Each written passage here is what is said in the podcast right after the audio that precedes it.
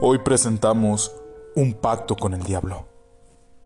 Había poco tiempo para llevar a cabo esa conversación, pero el intento bien valía la pena. El acuerdo era sencillo. Después de invocarlo yo podría preguntarle algunas cosas. Él también me haría algunas preguntas. Aquello la verdad me causó un desconcierto algo extraño. Después de todo, ¿Qué querría saber el diablo de nosotros? ¿Existe el cielo? Fue lo primero que le pregunté. Sí. Él me respondió con una voz que me atemorizó, que me provocó el frío más grande que había sentido en toda mi vida.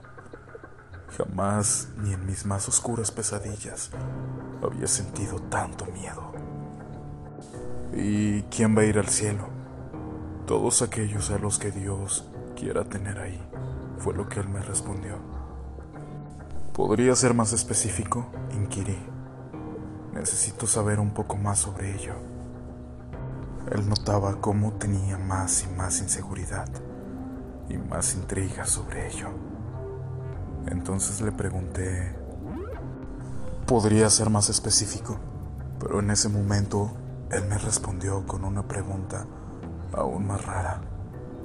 ¿Qué se siente tener miedo? Pude notar cómo sus ojos brillaban. Entonces traté de responder la pregunta. No obstante, no hallaba la forma de responderle. Así que intenté explicarle de la mejor manera. Sin embargo, ni siquiera yo mismo me entendía. No obstante, pareció pareció estar satisfecho con mi respuesta. Fue muy confuso.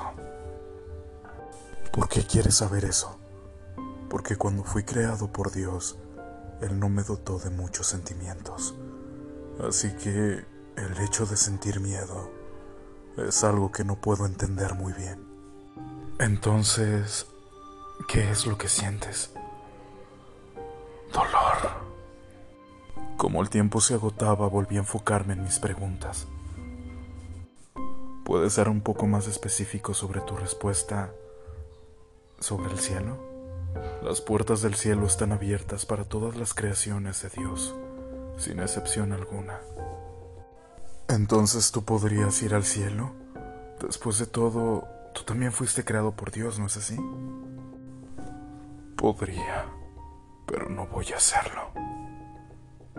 En ese momento, noté que su voz era cada vez más triste? ¿Por qué no? Porque cometí la blasfemia más grande de todas, algo que solo Dios puede hacer. ¿Hablas de la creación? El intento no dio resultado. Mis ángeles fueron creados a mi propia imagen y semejanza. Así que toda la culpa la tengo yo. Ellos insisten en crear dolor y sufrimiento destruyendo todo lo que tienen a su alrededor. Por eso Dios los condenó a que sus almas fueran destruidas en las llamas del infierno. Hablas de los demonios, ¿verdad? Supongo que podríamos llamarlos de esa manera. No puedo subir al cielo, no mientras mis hijos estén sufriendo. Por eso cuando la última de sus almas bajen al infierno, yo bajaré también, para pasar la eternidad sufriendo a su lado. No entiendo. ¿Por qué harías algo así? Porque yo los amo. Una alarma sonó, sobresaltándome, y me di cuenta que la entrevista había terminado. En ese momento me levanté. Los demás van a estar muy contentos cuando sepan la noticia.